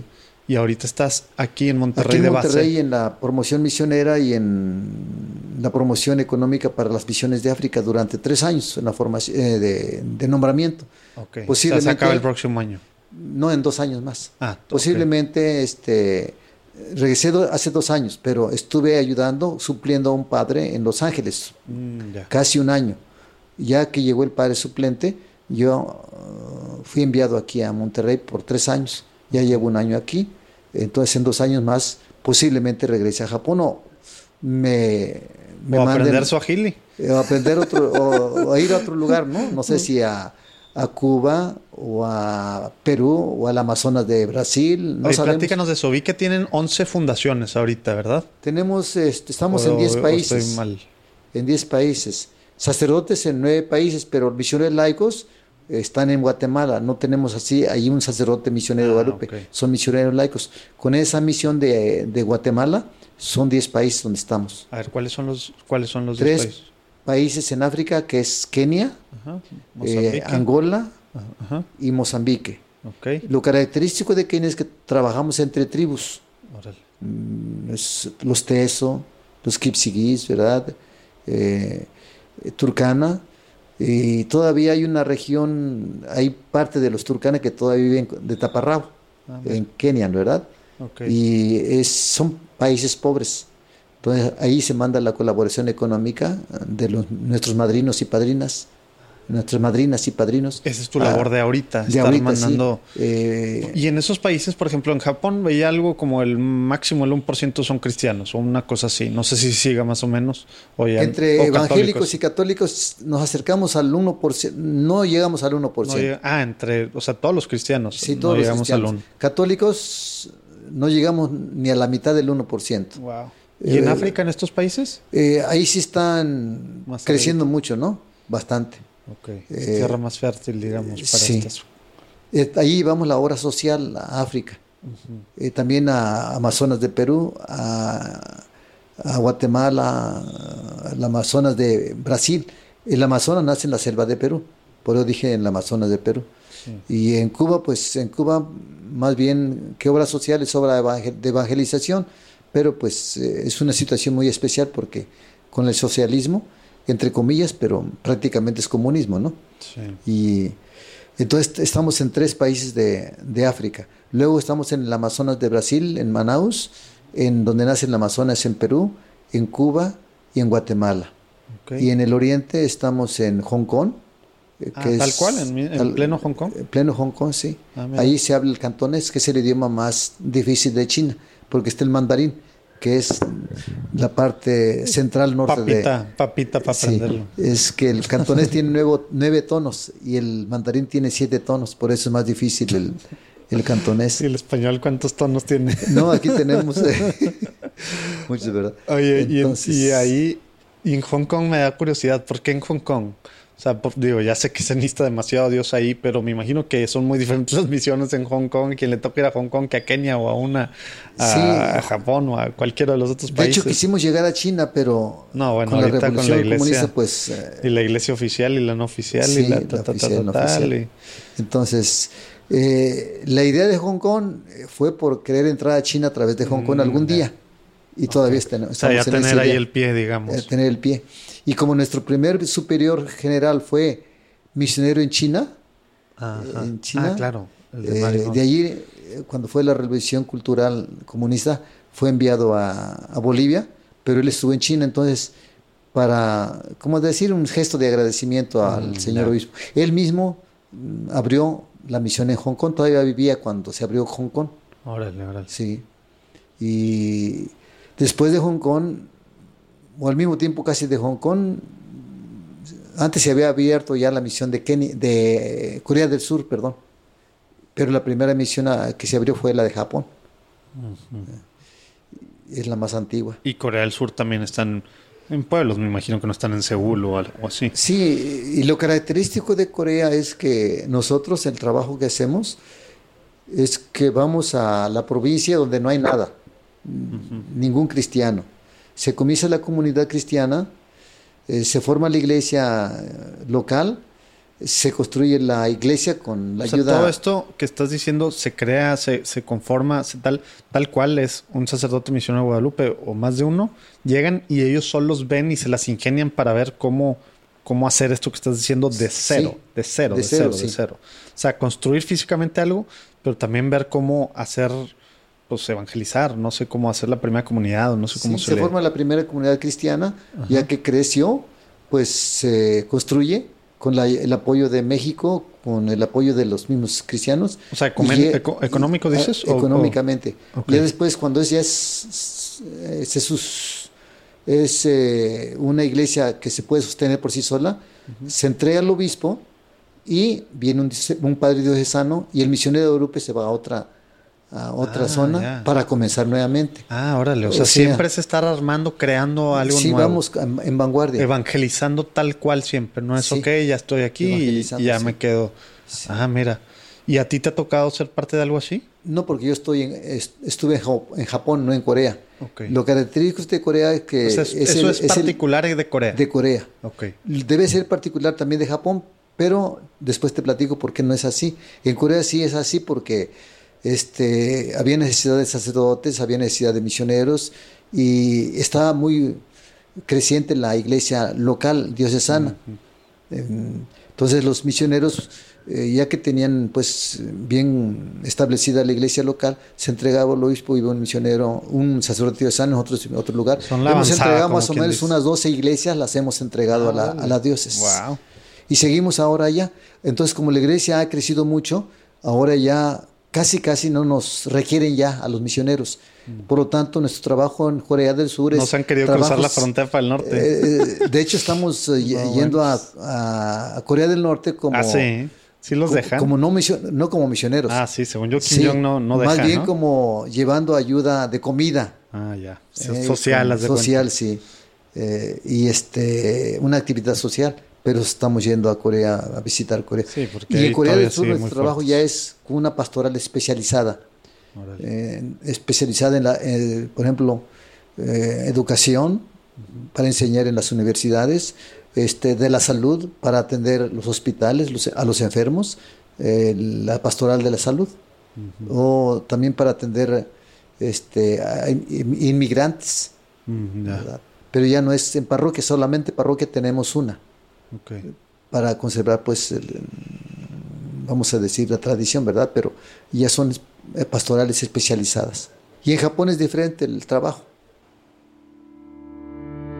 Del 23 al 25 de agosto estará el equipo del John Paul II Healing Center en la Ciudad de México impartiendo el retiro de Healing the Whole Person con traducción simultánea para quien quiera darse un fin de semana para que Dios lo sane de heridas que a lo mejor pensaste nunca podrían sanar por el tiempo que pasó o por la gravedad de las mismas. Dios hace nuevas todas las cosas. En jpehealingcenter.org puedes saber más información. Apúrate que se llena rápido.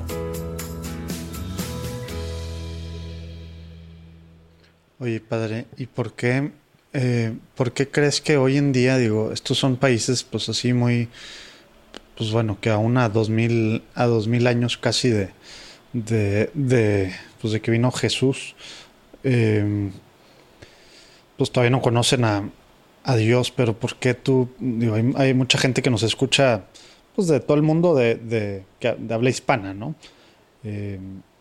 Mm, jóvenes, algunos, algunos no tan jóvenes, eh, pero ¿por qué son necesarios todavía hoy los misioneros? Porque lo pensamos, no, pues es que esas eran cosas de antes, ¿verdad? Ir y evangelizar ahí sin saber un idioma, esto, ¿por qué siguen siendo importantes para la iglesia de hoy los misioneros, padre? La iglesia, eh, como dice el Concilio Vaticano II, por naturaleza es misionera. O sea, eh, el Padre envió al Hijo, el Hijo envió a la iglesia y la iglesia nos envía a nosotros. Y si la iglesia dejara de ser misionera, dejaría de, de ser, de- dejaría de tener su esencia, su naturaleza, que es misionera, es decir, salir a evangelizar a, a todos los foros, ¿verdad? Ahora, como dice el Papa Francisco, a, a las periferias. A las periferias, sí. Y siempre va a haber necesidad de enviar misioneros. De hecho, hay, eh, todos somos misioneros. Yo ahorita estoy hablando de misioneros, en mi caso, misioneros adyentes de primera evangelización, pero todos somos misioneros. A unos diocesanos son misioneros. Sí, están llevando la buena Están nueva. llevando la buena nueva, ¿verdad? Eh, los laicos, todos somos misioneros, tenemos que llevar la buena Oye, nueva. a a ver, los sobre demás. eso, padre, ¿tienen algo, o sea, aparte de, de la formación para el que se quiere ir a dar varios años de su vida como misionero laico, pero tienen algún cursito o alguna algo, porque a veces se nos olvida esa parte, que es nuestro, bueno, de nuestros principales llamados como católicos, ¿no? A Sí. llevar la buena nueva, a proclamar el evangelio, ¿no? Eh, y en español a veces como que no hay tanto material para estas cosas o a lo mejor no lo buscamos y etcétera y a lo mejor sí hay ustedes tienen algo así de o formación o sabes que esto les recomiendo para para el laico que está en su situación normal del día a día en su trabajo etcétera que la mayoría de los laicos de la mayoría de los católicos pues así es no vivimos Sí. en medio del mundo para que en medio del mundo podamos ser misioneros, evangelizar. ¿Qué, qué nos platicas de esto? ¿Tienen algún recurso de algo? ¿Nos platicas algo? ¿O qué nos puedes compartir de esto? padre? El recurso que tenemos, eh, o sea, nuestro trabajo esencial es fuera de México. Para eso nos fundaron los obispos. Claro. Pero tenemos también que eh, promover la, el espíritu misionero en México. Por eso tenemos un órgano mm, llamado Animación Misionera, un grupo de unos dos sacerdotes que se dedican a hacer animaciones misioneras durante 10 días en alguna parroquia. Ajá. Eh, se evangeliza, se forman las, en la parroquia se dividen por sectores. Eh, vamos a decir, por ejemplo, un, algo así para que me entiendas, ¿no? Ajá. A las 5 de la mañana o cinco y media de la mañana se tiene el rosario misionero, pidiendo por los cinco países de los cinco continentes del, del mundo.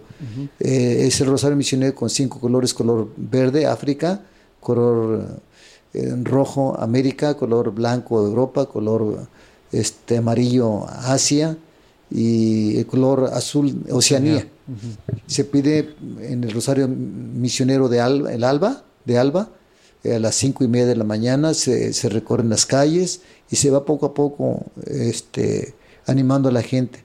Después de ese Rosario Misionero se viene a la casa a desayunar, este, se hacen después visitas, eh, eh, hay una preparación anterior con la gente eh, católica que quiere colaborar en la animación misionera. Nosotros somos, vamos a decir, con, aún con los laicos misioneros que hay aquí en México, vamos a, formar esos laicos de esa parroquia para que nos ayuden a, evangelizar. Entonces tenemos esa formación antes de, las, de los 10 días de trabajo ya fuerte, eh, cursos de preparación con ellos para, que después del Rosario Misionero... Para tener las armas o las herramientas para hacer esto. Esos, ellos mismos, de los, de, los eh, este, agentes de evangelización de la parroquia, van a, a cada casa visitando, llevando el, eh, un folleto que se llama un tríptico con el mensaje. en, en, toda la parroquia.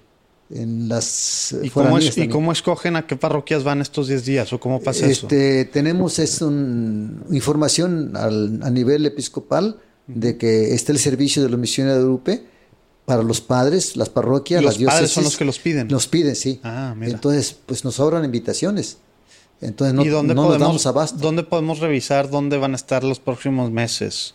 Para ponerlo también acá en las notas que vamos a subir y en nuestras redes, etcétera, padre. En la revista Almas posiblemente este, ahí venga la... Eh, bueno, eh, ahí vienen los teléfonos en la revista Almas, ¿no? Pero yo digo para saber, por ejemplo, a lo mejor vienen, a, estoy inventando, no sé, a lo mejor yo soy de Saltillo y vienen a Saltillo a algún lado, pero pues bueno, yo estoy en otras parroquias, pero quisiera ser parte de alguna forma de, de estos 10 días, pues para enterarme que viene a mi ciudad.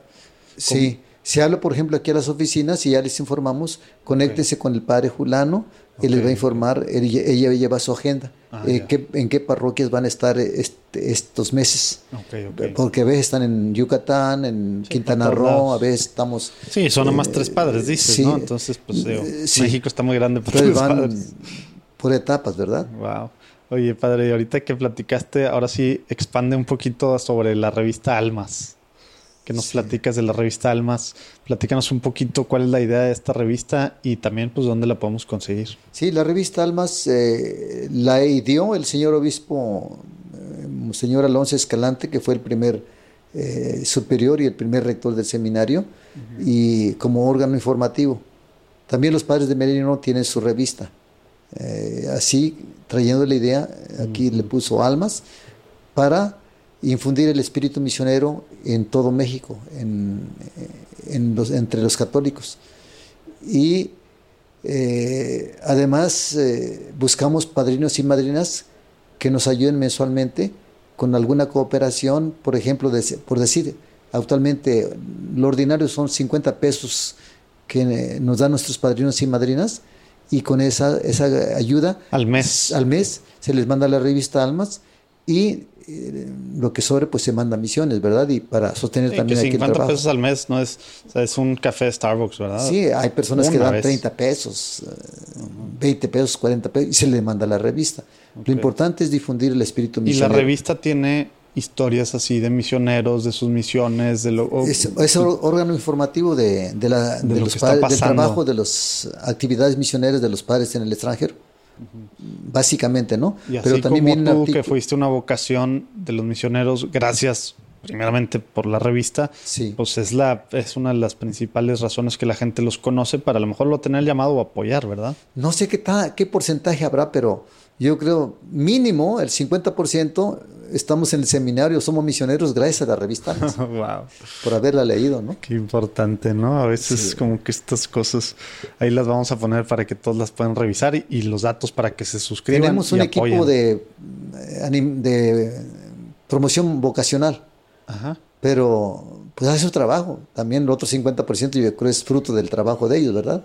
Son como... Sí, al final una persona no se abasto y una revista, pues no sabes en las manos de quién termina, ¿verdad? Y todas las manos que la pueden, y ojos que la pueden tocar, y corazones que se pueden Sí, abrir. Los padres que estamos en el extranjero, pues estamos ahí- están allá, ¿verdad? Pero tenemos que colaborar para que eh, continúe la obra misionera con vocaciones. Con sus pues, hay un historias. equipo de padres promotores vocacionales. Hay un equipo de promoción misionera, animación misionera que te dije. El otro de promoción misionera a través de la, de la parte económica. Ok. Para a ver, platícanos un poquito de eso, padre. Digo, de, las de las dos cosas. Antes de ya ir a la última parte, eh, que es de las preguntas rápidas. Una, la gente que nos está escuchando, ahorita vi que aquí al lado, al lado de esta casa, que son dos casas, está, pues hay mucha gente trabajando ahí. Es para el tema económico. Platícanos de esa parte. Y luego también hay chavos que nos escuchan o gente que sabe que, ¿sabes qué? Alguien me dijo que pues que quería ser misionero, pero pues ¿cómo le hace? ¿Con quién se contacta? ¿Cómo le hace?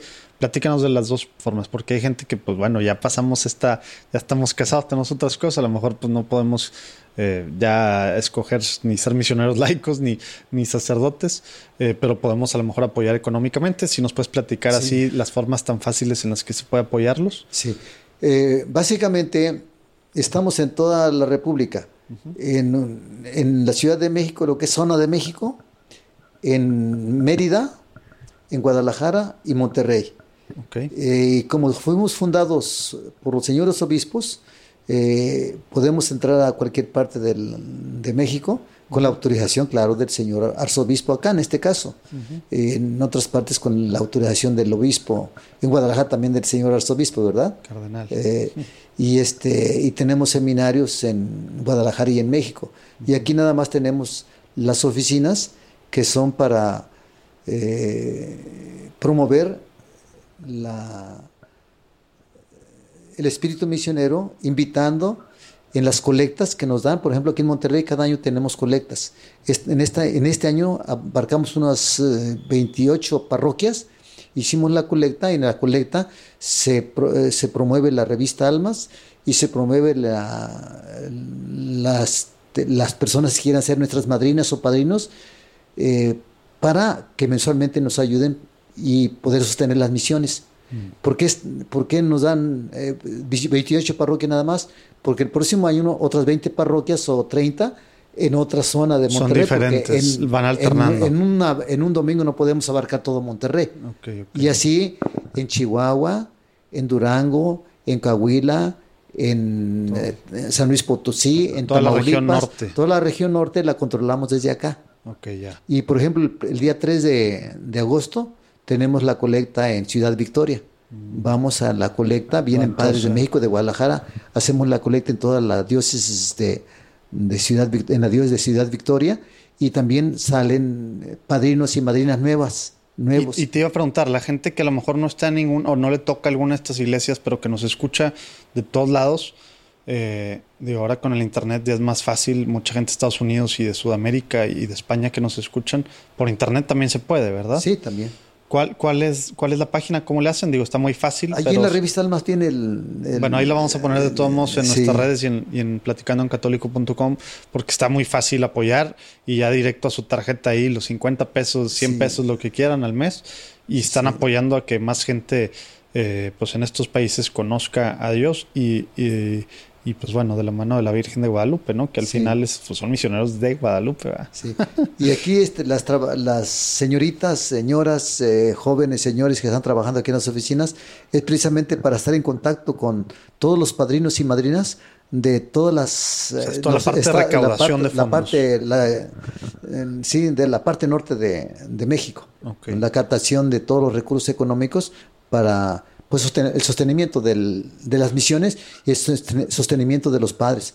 Órale. Especialmente decía de África y de América Latina, porque en Asia ya somos autosuficientes, en Corea del. Sur ya somos son autosuficientes, en Japón somos autosuficientes, en Hong Kong parece que también son autosuficientes. O sea, la ayuda económica más bien se va al- a los a las A misiones pobres. pobres. Sí. Ok. Entonces esa es la, la función de, de las oficinas. Los empleados que tenemos es para estar pues en contacto con los, con, la- con los padrinos y madrinas y mandarles la revista Almas, eh, recibir este, peticiones de ellos que quieren un- una misa que se pida por una necesidad de ellos, Eh, ya saben que todos los sábados las misas y los rosarios se dedican para las intenciones de los padrinos y madrinas. sí. Oye, padre, ¿y alguna vez para todos los chavos que nos escuchan o algo eh, que quieren, tengan alguna intención, tienen alguna vez al año algún, algún retiro o algo vocacional o algo, o que se metan a la página y ahí vean que, que tienen algo así? Eso lo controla el grupo del el grupo de vocacional, promotores vocacionales, de los padres, son cinco padres que tenemos para, para la promoción vocacional. Ellos son los que hacen estos cursos. Bueno, ahí los vamos a poner también, ahí lo buscamos y ahí lo ponemos en los datos. Oye, no, pues muy bien, padre. Y la finalidad, pues todo esto es llevar el Evangelio, llevar a nuestro Señor Jesucristo, especialmente a los que no lo conocen, ¿verdad? En México, gracias a Dios, pues tuvimos unos santazos. Tatabasco que evangelizó mm, Michoacán. Michoacán. Eh, evangelizó y les dio y, les dio un oficio a cada un uno oficio, de los Sí, en aquel tiempo los misioneros eh, venían como ingenieros, como arquitectos, como de todo, ¿verdad? Traían una, traían una profesión. ¿eh? Aparte de ser psicólogos. sí, el psicólogo, ¿no? no, digo, porque estaban con el cuidado. Pues, Motolinía, por ejemplo, bueno, de Benavente el que evangelizó desde la Sierra Gorda de, de Querétaro hasta Los Ángeles. ¿eh?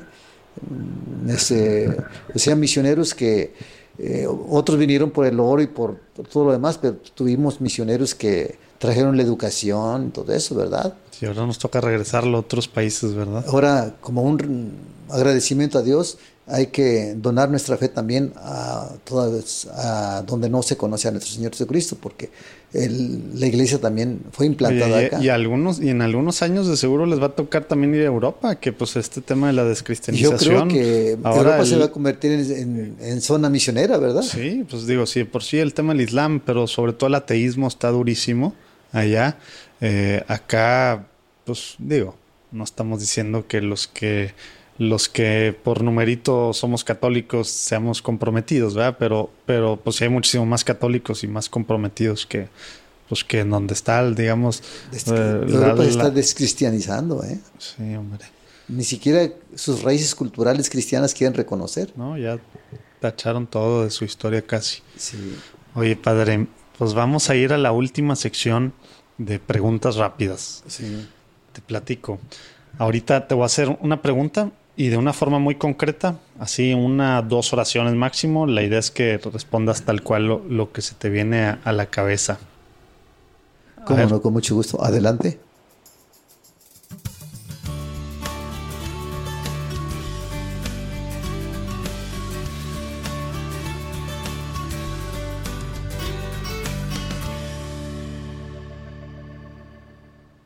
Ver, padre Gabino, ¿te acuerdas la primera vez que tuviste una experiencia espiritual? ¿Cuántos años tenías y qué fue así concretamente?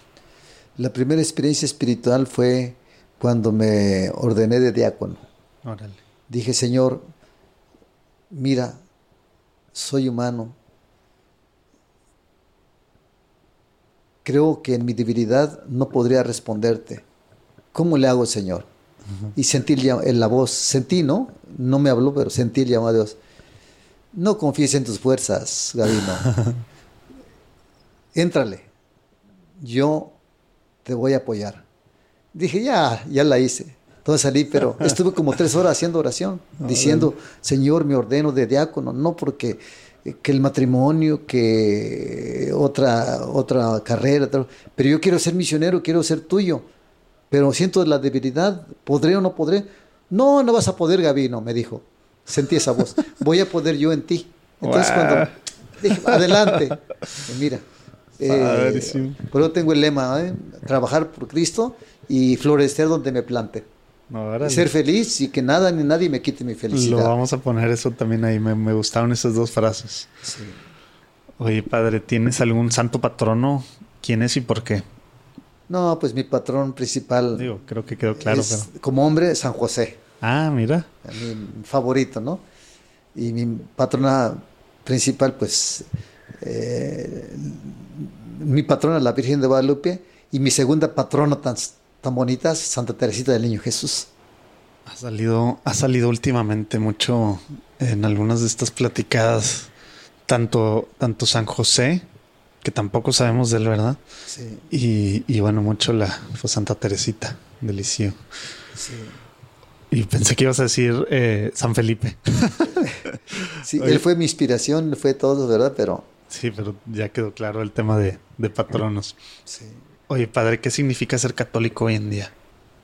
Eh, ser católico es eh, entender de que la iglesia que fundó Cristo es nuestra madre, que es santa en sus sacramentos, en la Eucaristía, en la confesión, en todos los sacramentos, bautismo, y que es pecador en sus miembros, nosotros. Oye, que, que tanto Y se que nos todos olvida. estamos ¿eh? llamados a, a ser santos, pero pues a Cristo entre los doce apóstoles tuvo un Judas que lo traicionó, tuvo un, un cobarde Pedro que lo negó y tuvo un incrédulo Tomás. Y desde los hechos vemos que hasta Padre, Pedro y Pablo se peleaban y se peleaban ahí entre todos. y entre las comunidades ahí andaban agarrando la jarra después Sí. de las misas y esto y lo otro. Si eso le pasó a Cristo con sus apóstoles, ahora que no pasará entre los, creo que somos cerca de 15 mil sacerdotes en México, ¿cuántos estaremos fallando, no? Incluyéndome yo, ¿no? ¿Cuántos estaremos fallando? Tibios la mayoría, yo creo, ¿no? Fervorosos, etcétera. Por eso el Sagrado Corazón nos dice, si confían en mi, en mi amor, los tibios serán fervorosos, los fervorosos se harán santos. Oye, pero qué tan importante dar, o sea, el, el separar, aunque es muy difícil humanamente hacerlo, pero sí, es la novia, es el cuerpo de Cristo, pero al final somos, está compuesto por personas pecadorcísimas que somos, ¿no? Sí. Y porque la iglesia, pues digo, la iglesia somos todos, ¿verdad? La Sí, iglesia somos- no es nomás los sacerdotes, todos, sí. ¿verdad? Y, y a veces pensamos, no, pues es que te estoy viendo a ti, católico, que eres un mugrero en cuanto a pecado, indigno, tal. Pues la iglesia es eso, ¿ah? Sí. Y pues no, eres parte de la iglesia, pero Somos la parte de la iglesia, es. Y estamos llamados a santidad. Y La iglesia es dijo, santa, aunque nosotros no somos santos. Es santa porque Cristo pues la hizo santa en, tus- en sus sacramentos, en su fundación, pero en sus miembros, pues, Pedro fue un pecador, Todos. todos, pero después fueron santos, ¿no? Sí. Y- No, y cuántas veces durante la historia de la iglesia no ha habido papas de todo, obispos de todo, pues todos los reformadores, los, los santos vienen a precisamente a jalar las orejas a, a- lo que está pasando en la iglesia, Sí. ¿verdad? Digo, muchos de los santos. Y fíjate, por ejemplo, tres le fallaron a Cristo, ¿no? Y muchas veces eh, con los escándalos que hay, nos fijamos en los tres y no nos fijamos en los otros eh, nueve que, que- que quedaron, ¿no? Y que no cometieron ninguna falta, ¿no? Claro. Santiago, Juan, y nos fijamos en, en los tres. Ahorita en México, pues de todos los que somos No, y ¿cuántos aparte de uno de esos tres, pues Dios fue el que usó Y- para que fuera su primer, Y la de esos tres, cabeza aquí. nomás uno falló 100%, los demás, pues eh, fue Que el Papa, falló ¿verdad? 100%, pero pues que de todos modos era necesario para la historia de salvación, ¿verdad? De Su, papel, sí. lo, lo que hizo Ahora no sabemos si, ¿verdad? De Judas. Claro, digo, no, Dios no podemos saber lo que pasó al final, porque era importante lo que hizo para la historia de salvación. Sí. Eso no quiere decir que haya estado bien, pero pues. Mal entendió el plan de salvación, creyendo que era para una. No, y si no lo hubiera entregado, pues a lo mejor Jesús Sí. no muere por nuestros pecados, ¿verdad? Pero bueno, eso ya Sí. son otras historias. Eso es otra historia, ¿verdad? Y- Oye, padre, ¿tienes alguna oración que, que nos puedas recomendar o jaculatoria así que podamos durante el día o, o- o, pues, no sé, alguna vez en el día eh, al menos eh, pues orar, rezar? Mira, yo tengo muchas saculatorias que todos los días hago. Es una ensarta. A ver, Eh, alguna así que tú Por digas. ejemplo, Jesús, José y María. Os doy el corazón y el alma mía. Jesús, José y María. eh, en vos descanse el alma mía, etcétera, ¿no? Luego tenem- tengo, por ejemplo, eh, Sagrado Corazón de Jesús, en ti confío. Ajá. Sagrado Corazón de María, en ti, en ti confío. Eh, tengo, por ejemplo, esa de, me gusta mucho el, no me mueve mi Dios para creerte el cielo que me tienes prometido, ni me mueve el infierno tan temido para dejar por eso de ofender. Tú me mueves, Señor, verte clavado en una cruz, escarnecido. Muéveme tus afrentas y tu muerte, ¿no? Eso me inspira mucho. Es eh, más que el cielo, más que el infierno, es saber el amor de Cristo crucificado por, por, mi, por mí, por mi salvación, lo que me mueve el, unirme a Él, el seguir en la vida, ¿no? Eh, Cristo crucificado por mis pecados, ¿no? Y así hay muchas calculatorias que tengo. Órale, muy padres. Ahí, ahí vamos a poner algunas de estas. Oye, padre, ¿algún, algún tip práctico a ti que te ha tocado ver a, pues a católicos de todo el mundo y algunos en el pro- proceso de conversión, digamos, eh, desde pueblos hasta ciudades, algo que tú digas, ¿sabes qué? ¿Quieres ser santo hoy en día? Te recomiendo hacer esto todos los días. ¿Qué pudiera ser alguna cosa práctica que, que tenemos que hacer como católicos para ser santos? Yo diría que hay gente tan ocupada, tan ocupada que eh, ya llegando a una cierta edad ya van a misa todos los días, y etcétera. Pero en el, el trajín de la vida y todo eso, pues Tenemos pasa otras, como el Señor otras es- prioridades. Sí, otras prioridades y pues que los hijos, que le, el- no ajuste el dinero y todo eso, ¿verdad? Y el trabajo y que se termina un día agotado. Pues eh, hacerle como aquel señor que tenía su trabajo en la fábrica y, y le medio día, media hora de, de descanso y venía a la iglesia y nomás decía, Señor, vengo a reportarme, me siento muy feliz porque me quieres y me amas, eh, vengo a reportarme. Y era su única oración, eso lo llevó a ser santo. Eh, a o sea, elevar el corazón. Y la otra que les recomiendo a Oye, cualquier... aparte no, ya no, no, no hay barras, digo, a mí, híjole, obviamente a mí me cuesta, pero trato de hacerlo así, digo, de ir a misa diario y, y al Santísimo en diferentes momentos. Obviamente es difícil, ¿no? Sí. Pero tanto, lo ves las estadísticas de todo lo que hoy en día estamos los, pues, los humanos gastando en Facebook, en WhatsApp, en Instagram, en bla, bla, bla, bla, bla, Sí, sí. en Netflix, en tal. Son horas y horas. Lo traes yo algo así como si, si todo lo que leemos, leemos en redes sociales lo hubiéramos leído libros, serían cientos de libros al año. Sí. Si acá lo ponemos así en términos de, de estar con, con el Santísimo, con la misa, no manches, si les diéramos un pedacito de, Y este hombre venía unos segundos, venía, Señor, vengo a reportarme, aquí estoy, te amo, Imagínate. y te- te- estoy feliz Tantito. porque me quieres. Y regresaba a su trabajo porque Y en ciudades que- como esta no hay barra de que no hay iglesias. No hay Queda de iglesia, pasado. Siempre queda alguna iglesia y aún pasada al trabajo. cuando este, no hay tiempo de ir ni al Santísimo, pues decir, Jesús, Encomendarte. en ti confío. Jesús, en ti confío. Sagrado corazón de Jesús, en ti confío. O sea, no sacar a Dios del corazón, siempre llevarlo, ¿verdad? Y eso nos va llevando a la santidad, al- a la unión con, Me, con Dios gustó mucho tu, tu, tu tip, padre. Sí, Oye. Padre, ¿nos puedes recomendar algún, algún libro que crees que, que, pues que podamos leer, que sea bueno que leamos para, pues bueno, pues no sé, para, ya sea en este tema relacionado a las misiones o a evangelizar o simplemente pues para ser mejor persona, mejor católico?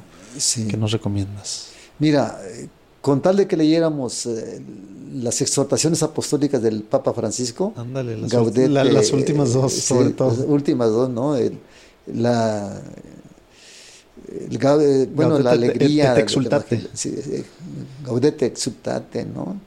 Eh, Y aparte son tan cortitas y la forma en la que escribe eh, pues nuestro Papa actual, que es tan fácil, tan sencilla, ¿verdad? sí, que si no, digo, ahí vamos a poner el PDF ahí de, porque pues aparte los podemos ver gratis en, el, en la página del Vaticano, ahí los vamos a poner para el que quiera eh, las últimas, sí. las últimas la exhortaciones del apostólicas. Evangelio, por ejemplo, ¿no? Eh, entonces, son, bueno, eso nos llena mucho, ¿verdad? Nos elevaría, Y, nos su- daría y nuevo espíritu. prácticas, aparte. Prácticas, sí. Muy bien. Sí. Y la, pues, hacer oración personal, o sea, como te decía, la oración personal es básica. Eh, Señor, en ti confío, Sagrado Corazón de Jesús, en ti confío. Y teniendo ese contacto, esa comunicación, ese diálogo personal con el Señor acerca de tus cosas prácticas que vives, eh, te- tendrá valor la misa, o sea, tiene la base de comunicación con Dios. Si tienes pura eh, oraciones de, vamos a decir, de un librito, muy buenas, pero si las haces con devoción, te llegan y te fortalecen. Así como le decía a tu mamá que estaba Así platicando. ¿no? platicando, ¿verdad? Entonces, tendrá fruto la Santa Misa. Si no, es nada más cumplir un precepto y pues sales igual a como entraste, ¿verdad? Sí. Entonces, la oración, y realmente la oración, más que entender mucho, es amar mucho. Ándale. Me gustó mucho esa frase. Oye, padre, ¿alguna cosa por la que quisieras eh, pidiéramos por ti, intercediéramos por ti para que te agreguemos, digamos, a nuestro, a nuestro, a nuestras oraciones diarias de pues, las nuestras, de- del equipo de Platicando en Católico y de los que están escuchando en todas partes del mundo? ¿Qué quisieras que pidiéramos por ti? Pues yo quisiera que eh, los radioescuchas Pues que se reza- rezaron un Padre Nuestro por un servidor para que queme mi último cartucho. Ya en tres meses cumplo 77 años. Órale. Y este, ya sé que eh, mi último cartucho será hasta los 85, 80. Mi papá murió en más de 90, ¿no? Mi mamá 88 porque le dio cáncer, pero tengo, gracias a Dios, eh, eh, pues raíces longevas. Ajá. Ojalá llegue a más de 85, ¿verdad? Pero calculo ahorita tengo 77, me siento todavía muy fuerte todavía y sin, enfermedad- sin, Pensé- pensé que estaba sin enfermedades, ¿no? Y este, gracias a Dios espero llegar a, a quemar el último cartucho 3, 10 años más o 15, no sabemos. Y que pues pidan por mi perseverancia en la vocación sacerdotal misionera, ¿verdad? Y en mi testimonio ante, ante los demás, ante la gente cristiana y no cristiana. Porque practicantes prácticamente eh, aquí en México somos, dicen que nos acercamos al 80%, pero practicantes es un 10-15% Sí, máximo. ¿eh? máximo. O sea que hay que, ahorita estoy, ayer fui al hospital eh, con una señora y el- su hijo pues no, va- no es practicante su hijo. ¿no? Y pues va uno atrayendo, he ido a visitar a otros enfermos, a la familia incrédula, ¿no? Y a través de, de esos, eh, de esas visitas va haci- habiendo amistad, eh, construyendo amistad con las familias, con las personas. Sí, es la forma de evangelizar a- forma de aquí en- evangelizar aquí en mismo, nuestra ¿no? propia ciudad. Además de mis oficinas, aquí el trabajo, yo, eh, después de esas, de esas horas, pues mi servicio a los hospitales, a, a enfermos, a- el domingo a las parroquias y a, a evangelizar. No es trabajo nada más de Pues oficina, vamos, sino vamos a trabajo de estar pidiendo mucho por ti, Padre. Sí. Ahí en nuestra oración personal y esperemos que los que nos escuchan pues también nos acompañen. Oye, Padre, ¿crees que nos faltó preguntarte algo? ¿O algo que quisieras compartir? No creo que haya faltado algo, pero Muy no, bien. a mí cuando me dan cuerda, no me paran. No, muy bien, Padre. Pues mira, siempre terminamos pidiendo que nos recomienden a dos personas con las que crees tú, por ejemplo, en este caso, que podamos pues platicar para que podamos pues igual que como contigo, conocer un poco más de su testimonio que siempre nos alimenta, nos dan, nos llena el corazón como católicos y que también pues que estén haciendo algo en la iglesia para conocer, seguir conociendo más a la iglesia y, y por ende pues amándola más. Con quien pueden ser de cualquier parte del mundo, nos conectamos por cualquier lado. Eh, ¿Con quién nos recomiendas pla- platicar? Yo creo que ya platicaron, pero aquí tienen un arzobispo fabuloso. Ah, ¿eh? sí. Ah, Sí, sí, señor sí, Rogelio, claro. el señor arzobispo Rogelio. Un hombre santo, sabio. Un hombre, este va para cardenal.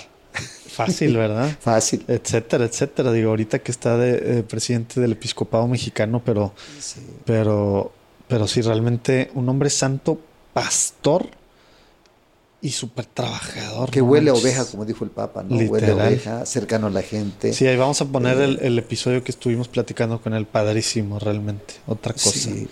Humano. Sí, muy cercano, exacto. muy cercano, sí. Pues ahí lo vamos a poner ese episodio, pero ¿a- ¿alguno, alguno más con el que no hayamos platicado, padre? ¿Quién, quién nos recomiendas?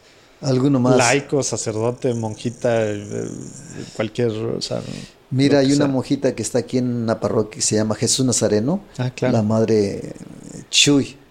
que está encargado del, encargada, encargada ahí del- del, de los enfermos, de... ¿Cómo se llama el, el- pues ahí donde tiene el lugar que lo hizo con el padre Abramo, ¿verdad? Sí, con el padre Abraham. Pero se me olvidó cómo se llama. Llegó apenas hace un año. No tiene ni un año. Ah, entonces no estaba, ya, no estaba ya el padre Abramo. No, Pensé que no estaba ahí en la, Abramo. en la. ¿Cómo se llama este lugar que cuidaban ahí a los enfermos y a los viejitos y etcétera, etcétera? Se me fue la onda. Pero ella, entonces, ¿de qué congregación es? Se me borra el nombre. ¿De qué congregación es? Eh, no, no recuerdo. O sea, para no mentir, no, no Pero ahí la, la buscamos entonces. Sí. Madre Chuy, así le decimos Madre Chuy. Hay una que también se encarga del dispensario. Ándale. Eh, y ella, ella no, ella se encarga de visitar enfermos, Ah, de, de visitar a gente que necesita consejería espiritual. Una mujer muy, muy buena, muy santa, muy, muy humana. Ok, ok, muy bien. ¿Alguien más, padre? Alguien más, eh, pues sería en Japón, ¿verdad? Pues está bien, se puede, nos No. conectamos. sí. Tenemos, por ejemplo, allá al padre Marco Antonio Martínez. eh, Ah, bueno, ándale, le escribimos al padre Marco Antonio. Marco Antonio Martínez, a ver, sí. ahí no sé cómo se puede encuadrar muy, muy carismático. Ah, sí. Sí, ya tiene sus 79 años, yo creo. Órale. Sí, pero ha sido toda la... estuvo aquí en Monterrey hace unos 30 años, yo creo, ¿no? O más. Estuvo aquí en... Él inició las oficinas. Ah, mira, Sí. esta casa. Esta- no estuvo en, allá por María Luisa. En la colonia María Luisa, por el obispado. Por, por el obispado, por allá estuvo. Órale. Allá iniciaron. Después se compró ese terreno y, y se hicieron las oficinas acá, pero iniciaron allá con él. Ok, ok. Sí. Ah, pues ahí buscamos al padre Marco Antonio, entonces Ah, Marco estaría Antonio padre ahí sí. también platicar con él. Oye, pues padre, pues muchísimas gracias. ¿Tienes alguna red social o algo eh, que la gente pueda seguir lo que haces? ¿O ponemos simplemente todos los datos de los misioneros de Guadalupe? ¿O si tienes algo No, los datos personal? misioneros de Guadalupe. Yo no únicamente eh, propago el, el Evangelio de todos los días de Monseñor Fabio, Ah, eh, de, de Tuzla Gutiérrez, que estuvo en, de misionero en Kenia. Ajá. No como misionero de Guadalupe. Pero eso es lo como- que mandas por WhatsApp, que también mandas de repente el padre Sam, ¿no? Eh, no, el Padre Sam no. Ah, Mando una oración de todos los días, oración de la mañana y oración de la noche. Ajá. Y Pero eso, la gente, ¿cómo se suscribe a eso? ¿Te no, manda? no, yo lo mando a mis amistades. Ah, tus como amistades. 200, eh, cerca de eh, 200 personas. Ok, ok. Sí. Entre ellas está pues, tu mamá, ¿verdad? Y a mí también me llegan. Sí. Pero entonces por Facebook, Instagram, algo así, nada no de eso. tengo Twitter. tiempo para eso. ¿no? Ok, entonces vamos a poner ahí las redes de los misioneros de Guadalupe para que lo Sí. sigan y de todos modos ahí eh, estaremos, eh, pues bueno, poniendo algo de, del padre del padre Gavino. Pues padre, muchísimas Sí, gracias por, nada. por esta platicada, muy Y padre. me pareció muy bien a, a- a tiempo porque estamos cumpliendo 70 años de fundación, el 7 de octubre. Órale, ahí vamos a 7 de poner algo es- justo ese día también. A ver qué hacen, a ver qué hacen en honor de los obispos y bueno, pues el pueblo mexicano. Padrísimo, pues para, para encomendarlos precisamente para que, para que al menos otros 70 años sigan como, pues como lo han hecho Mira, creciendo. misioneros mexicanos ha habido jesuitas, franciscanos, etcétera, ¿no? Pero así eh, regaditos, pero como órgano oficial de la Iglesia Mexicana, de los obispos de México, es el Instituto de Santa María de Guadalupe para las misiones extranjeras que ellos fundaron y van a, va a cumplir 70 anos en el 7 de octubre. Excelentísimo. Sí, va a haber una, va, va a haber varias ceremonias. Padrísimo, pues a ver si, a ver si nos invitan a alguna padre. Sí, cómo no. Oye, bueno, pues muy bien. Pues nos vemos, muchas gracias. Y De bueno, nada, que estoy para Dios, servirte. Dios los bendiga. Que Dios te bendiga en tu apostolado, de veras. Felicidades, ¿eh? Me da mucho gusto que haya laicos así comprometidos con la iglesia, Gloria a Dios. con la evangelización. Gloria a Dios. Gloria a Dios. Nos vemos. Dios los bendiga. ¿Qué tal la platicada con el Padre Gavino y con todo lo que están haciendo los misioneros de Guadalupe? Oigan, acuérdense que en platicandoencatólico.com pueden ver pues, todo lo que platicamos ahorita, ligas para apoyarlos, para ver las próximas actividades, para la revista, para pues, todo lo que platicamos, ¿no? Y en nuestras redes sociales, en Facebook, Instagram y Twitter, que estamos como Platicando en Católico, también pueden ver un poco más de información. Y acuérdense que donde quiera que nos escuchen, le pueden picar en suscribir para que automáticamente ya les salga el próximo episodio. Y aparte, si ven estrellitas, pues ahí pónganle las que crean que debe de tener esto para que más gente pues, sepa de las cosas buenas que están pasando en la iglesia católica, ¿no?